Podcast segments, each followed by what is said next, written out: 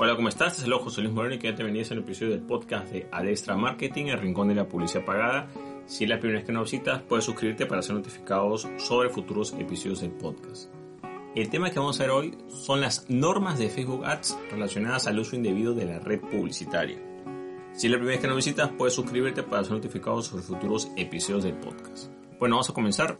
Estén unas normas de Google Ads relacionadas a lo que es el uso indebido de la red publicitaria. A continuación vamos a explicar en qué consiste este conjunto de normas específicas. En primer lugar está lo que corresponde a software malicioso o no deseado. En este caso, la norma señala, por ejemplo, que el sitio de destino no puede ser un sitio web que tenga eh, malware, digamos, o un software malicioso, que de repente las personas a veces navegan, entran en ese sitio y se infecta y se les instala un software, un malware en su, computadora.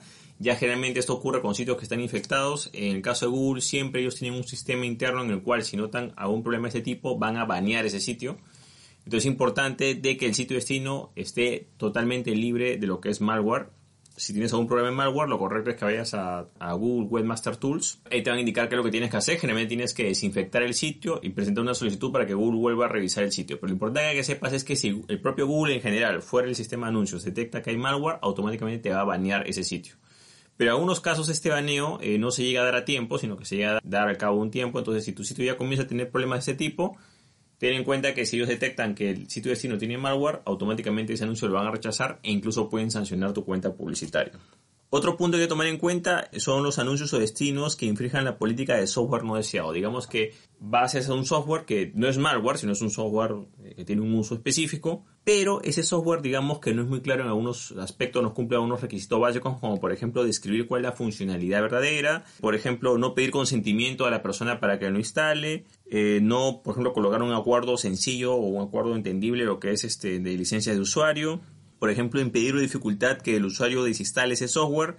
Entonces, como puedes ver, acá el software puede ser legal, digamos. El sitio de destino al cual tú vas, hay un software que sí agrega valor, cumple una función, pero la forma en cómo se muestra quizás no cumple los estándares requeridos. A veces uno entra a un sitio web y de repente de forma automática se descarga un software sin tú haberlo autorizado, ¿no? O de repente quieres desinstalarlo y no puedes.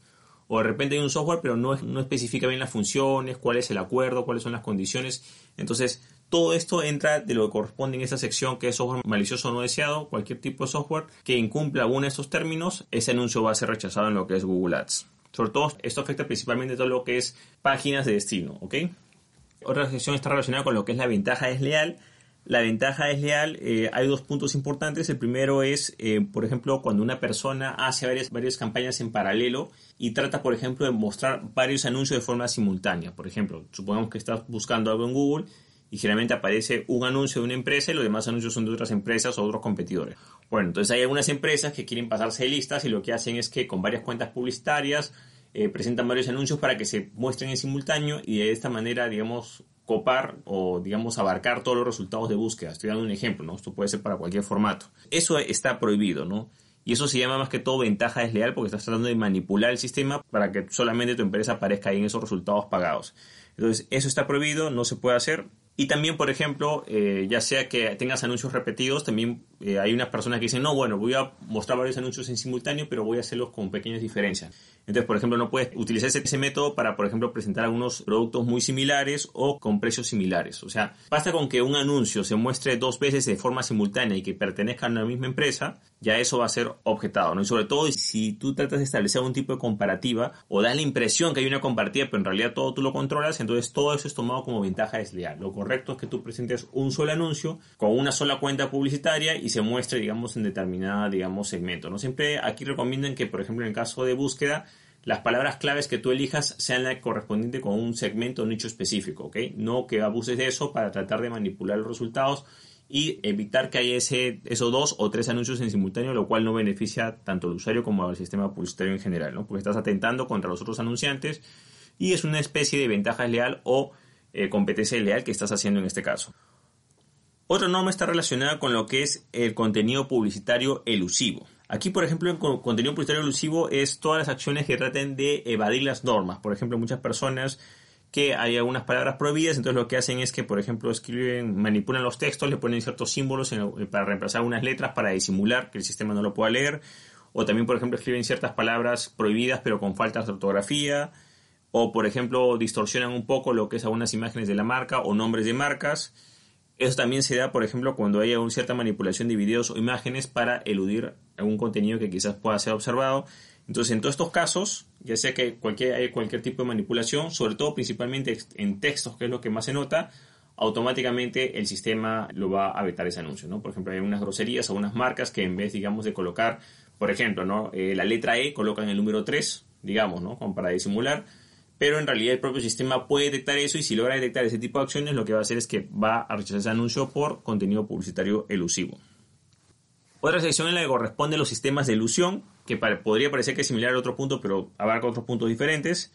El sistema de ilusión, por ejemplo, eh, está, por ejemplo, lo que son redirecciones. A veces el anuncio tiene, digamos, un objetivo de destino, pero de repente tú, eh, la persona va a ese sitio de destino, pero tú, una vez que llega ahí, al cabo de un tiempo lo rediriges a otro lugar.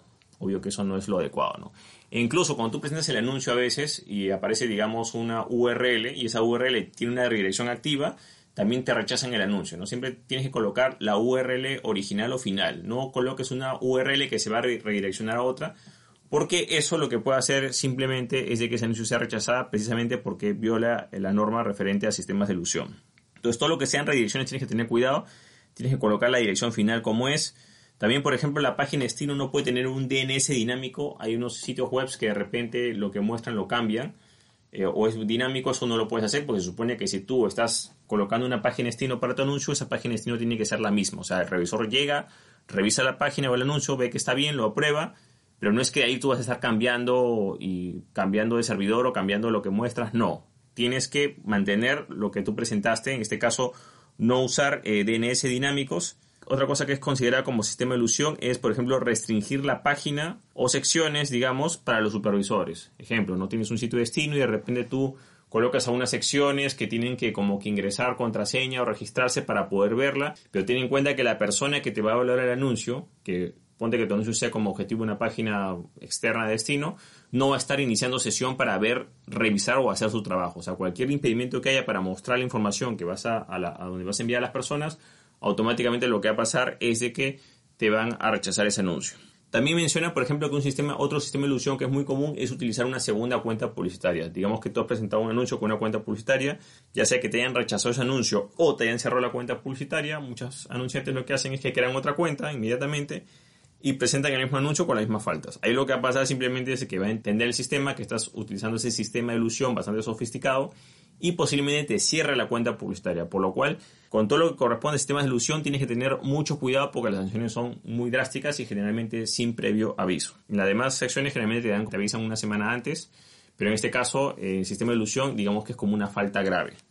Ahora, Acá hay una aclaración. Eh, Google Ads menciona que la única excepción en la regla, digamos, en el cual puede haber algún tipo de redirección, es, por ejemplo, cuando hay un tipo de redirección referente a idioma. Por ejemplo, a veces personas que llegan a un sitio y de repente, pues, eh, para ver la información, están en varios países y en varios idiomas, y para ver la información en su idioma natal o el que ellos dominan, hacen una redirección por país, ¿no? Digamos que no sé, pues un sitio de Estados Unidos y de repente yo entro y se me redirige el sitio para Latinoamérica, ¿no? En español, eso es válido. Si la información es la misma y simplemente está traducida y hay una redirección, ojo, por temas de idioma, sí es factible, digamos, que el anuncio sea aprobado. Sin embargo, si, esa redirección es hecha por cualquier otro motivo, bueno, ya sabes que lo más probable es que simplemente rechacen ese anuncio.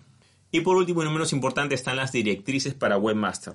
Por ejemplo, en las directrices para Webmaster mencionan que el sitio destino tiene que cumplir algunas las mismas normas que, por ejemplo, para cualquier eh, webmaster de Google o cualquier webmaster que tenga la herramienta Google, que es, por ejemplo, evitar el exceso de palabras claves. Hay gente que de repente en una página web le coloca un montón de palabras claves. Eso, digamos, eh, no está, incluso afecta a la parte de anuncios, te lo pueden rechazar por eso. No hacer redirecciones engañosas. Por ejemplo, estamos claros que las redirecciones están prohibidas. Por ejemplo, tú puedes hacer que la persona llegue a un sitio y de repente al cabo de un minuto la rediriges a otro sitio. Te das cuenta, la persona no navegó a otro sitio, simplemente automáticamente eso cambió a los 30 segundos o al minuto. Eso también está prohibido y está tomado como una redirección engañosa. ¿no? También está lo que es el encubrimiento y cualquier tipo de práctica fraudulenta que haya, digamos que tenga como objetivo estafar a la gente o cualquier tipo de, digamos, eh, negocio no correctamente sustentado o de mala reputación, también va a afectar esta norma específica que son las directrices para Webmaster. Bueno, de esta manera hemos aprendido las principales normas de Google Ads eh, relacionadas a la sección uso indebido de la red publicitaria. Bueno, eso es todo conmigo. Si te gustó este episodio, entonces hacer clic en me gusta, dejar tu comentario en la parte de abajo, compartir el episodio y por supuesto muy importante suscribirte al podcast. Asimismo, si deseas saber más sobre lo que es Google Ads, puedes visitar el link que es en la parte de abajo que es josemorenojiménez.com slash Google Ads donde podrás acceder a una audio capacitación en la cual te comparto los principales consejos para empezar en lo que corresponde a Google Ads. Bueno, eso es todo conmigo, muchísimas gracias y estamos en contacto. Hasta luego.